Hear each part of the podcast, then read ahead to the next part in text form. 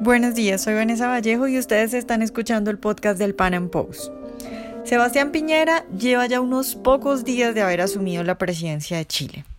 Y sobre sus declaraciones y los miembros de su gabinete, pues muchos empezamos a especular e intentar dilucidar lo que será su mandato.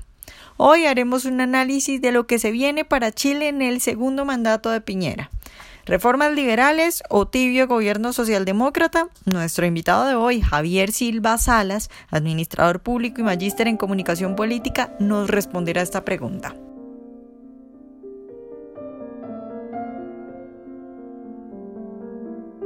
Javier, buenos días y de nuevo muchas gracias por estar con nosotros. Hola Vanessa, un saludo nuevamente a todos los, auditores del podcast del Pan Post. Siempre un agrado estar con ustedes. Eh, bueno, Javier, pues Sebastián Piñera acaba de asumir la presidencia de Chile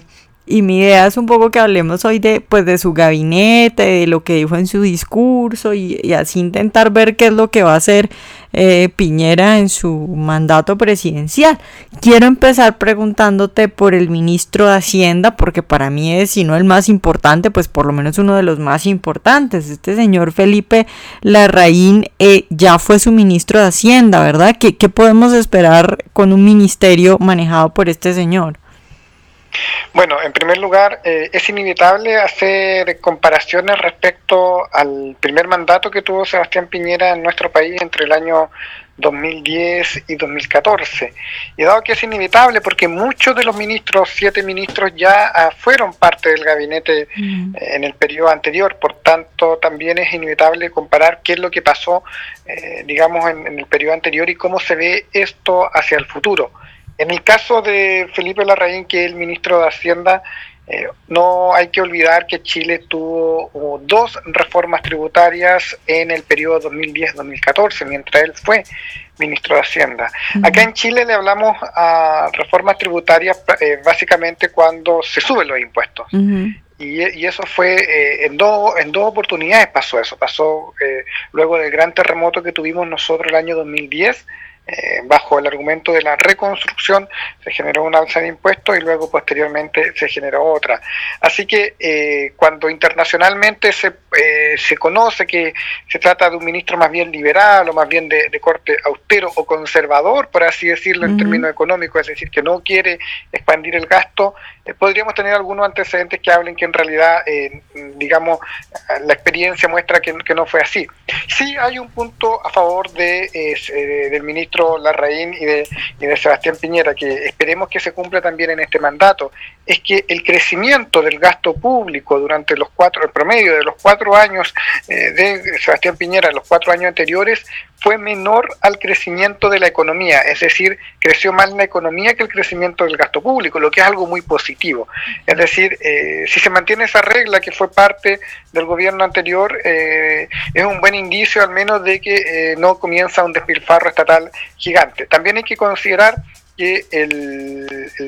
el, programa de gobierno de Sebastián Piñera tiene un, costo total para los cuatro años de 14 mil millones de dólares. Ese es el costo de lo que vale ejecutar el programa de gobierno de Sebastián Piñera. 7 mil millones de los cuales, es decir, el 50%, Sebastián Piñera se ha comprometido, lo ha dicho en campaña, también lo dijo en el discurso eh, de instalación eh, en la noche del 11 de, del 11 de marzo, perdón,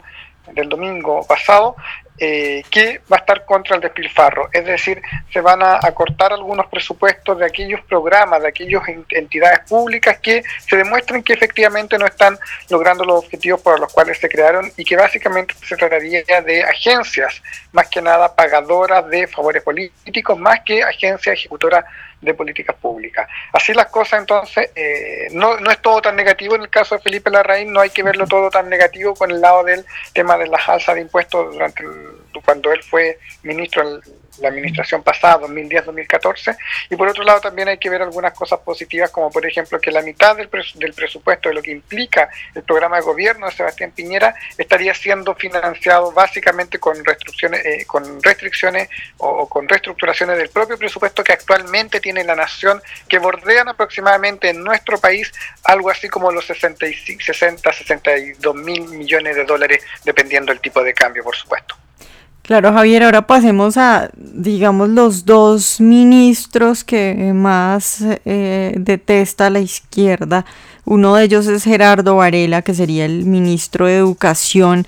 Eh, ese tema de educación, digamos que es muy polémico en Chile. Con este señor hay posibilidad de que se eche para atrás todo el tema de la gratuidad en la educación que logró, pues que logró, no, que, que hizo Michelle Bachelet.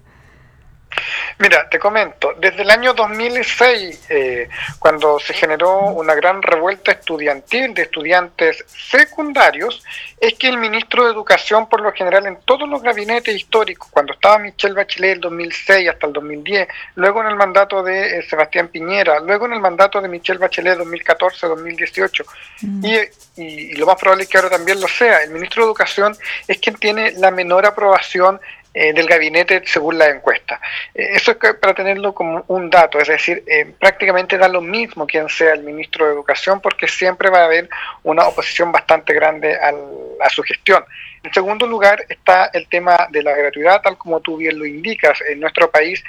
se ha pasado de un, de un modelo de voucher donde las personas podrían tener, en el caso de la educación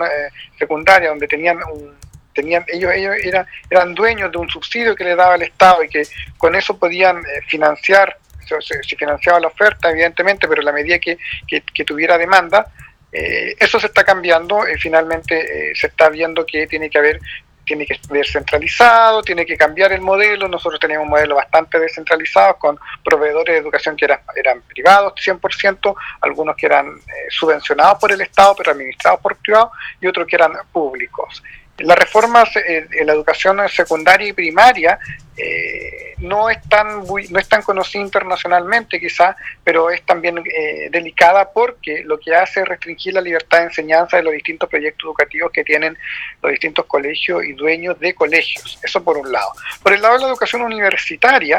eh, se ha terminado o se intenta avanzar hacia un sistema de financiamiento estatal universal para determinadas universidades en, para todos aquellos que quieran estudiar. Con lo dañino que eso significa, dado que eso finalmente lo está financiando las personas más pobres, aquellos que pagan impuestos, es decir, los contribuyentes en general, y eventualmente eh, en el largo plazo puede eh, terminar sin control y las personas pueden estudiar cuanto puedan querer. Ese tema es delicado actualmente y ese es un tema que el actual ministro de Educación, el señor Varela, se ha se, ha venido oponiendo, eh, ya sea en las columnas de opinión, en, la prensa o en general en la opinión pública, desde un tiempo a esta parte. Él es un reconocido liberal, él es director, eh, fue miembro del directorio de la Fundación para el Progreso, que se conoce internacionalmente a través de, Axel Kaiser, pero, pero eh, en las primeras horas ya que asume como ministro, eh, da una frase que claramente nos muestra que no hay una intención o una, una, intención política de revertir lo que generó eh, Michelle Bachelet con el tema de que el Estado financie la educación universitaria. Y ha dicho el ministro Varela, liberal, reconocido del gabinete de Sebastián Piñera, que la gratuidad llegó para quedarse. Es decir, reconoce que no se va a, a retroceder en aquellos aspectos que eh, cuando él no era ministro, atacó o criticó de manera fundada, evidentemente, pero ahora cuando es ministro eh, parece que eh, quizás las presiones políticas o quizás las ganas de mantener el puesto, o más bien que no hay una, una, capacidad, una, intención política de la coalición gobernante de restringir un poco la... De, de, de ir en líneas más liberales y más bien lo que ha dicho este ministro liberal, es que esta gratuidad que hoy día alcanza al 60% más pobre de, los estudiantes del país que van a determinadas universidades, no a todas, ojo con eso, a determinadas instituciones de educación superior, eh, se va, que llegó para quedarse y es probable que se empiece a aumentar eh, conforme pasen los años de este mandato. O sea, el 60% de los estudiantes universitarios en Chile no pagan por su educación. El 60% de los estudiantes más pobres que van a determinadas universidades no pagan por su educación. no quiere decir que todos. Eh, claro, pero no, pero no es, eh, no son todas las instituciones de educación superior, son algunas, particularmente las estatales, algunas y algunas privadas. no todas las privadas. Eh, porque acá en Chile el modelo de educación es bien, eh, bien sui generis, porque hay un consorcio, un, un, cártel finalmente de universidades públicas y privadas donde no dejan entrar y donde negocian todo con el ministerio de manera directa, y hay otras universidades privadas que no están en este cártel y que finalmente no obtienen todos los recursos del Estado y que no se ganan todos los proyectos y finalmente eh, en este crónico capitalismo cierto que se genera eh, en el negocio de la educación finalmente son las universidades estatales y algunas privadas particularmente las más antiguas de nuestro país las que eh, son capaces de negociar cara a cara frente con el ministerio cara a cara con el presidente Claro, Javier. Bueno, pues por el lado de Gerardo Varela, entonces no tenemos, digamos, tan buenas noticias, pero hay otro ministro que es el de Relaciones Exteriores, que es nada más y nada menos que Roberto Ampuero. ¿Será que por ese lado tenemos mejores noticias?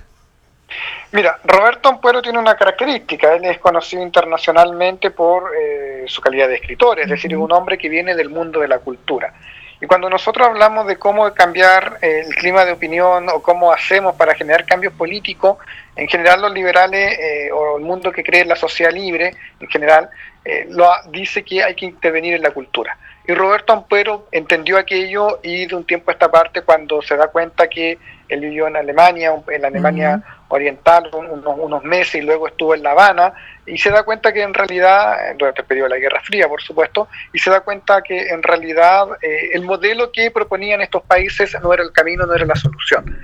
Y él eh, también es parte fue parte de la Fundación para el Progreso y él asume eh, esta cartera de relaciones exteriores eh, con un desafío bien interesante. Nosotros estamos en un, en un litigio hoy día en la Corte Internacional de la Haya porque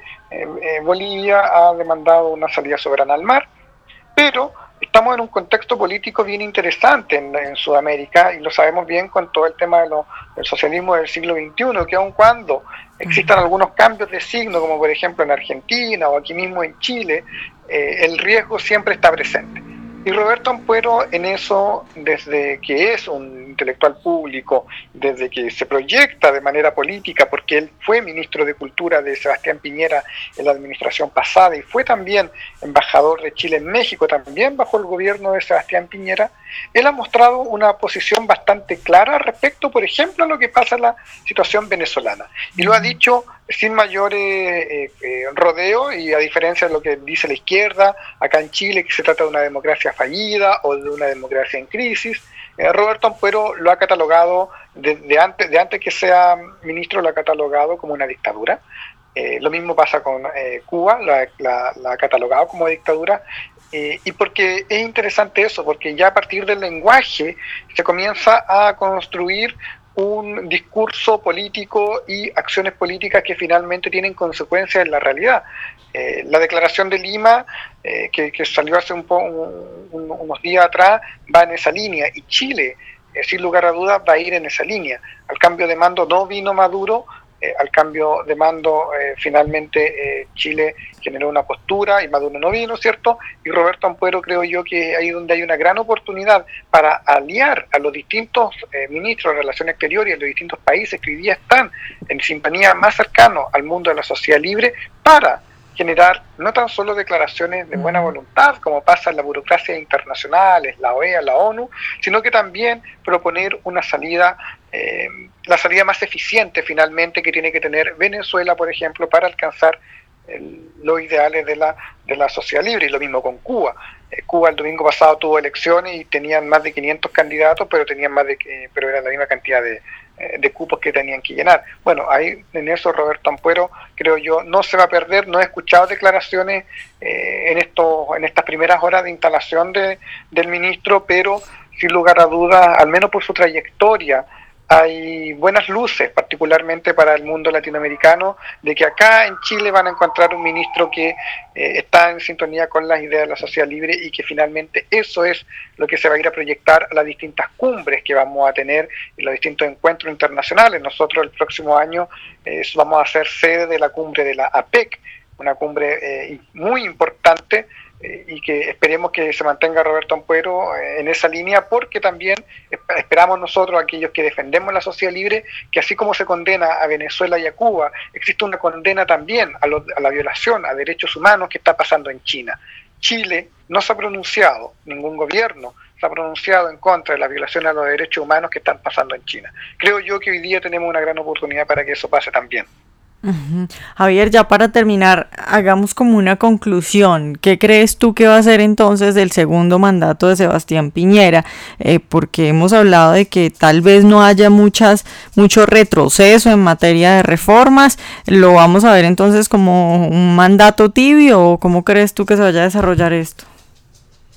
Mira, eh, dos frases muy cortitos para terminar. El gobierno de Sebastián Piñera es un gobierno de coalición, está formado por cuatro, por cuatro partidos. Eh, dos partidos son históricos en la derecha chilena, Renovación Nacional y la Unión Demócrata Independiente, y resulta que hace un par de, semanas atrás la eh, Renovación Nacional es parte de la Internacional Demócrata Cristiana, es decir, es parte de esta internacional de partidos de centro. Es decir, ya hay un gesto ahí que eh, nos muestra que eh, hay una, una, clara tendencia hacia el centrismo más que hacia posiciones un poco más liberales, ortodoxas, eh, que era lo que uno pudiera esperar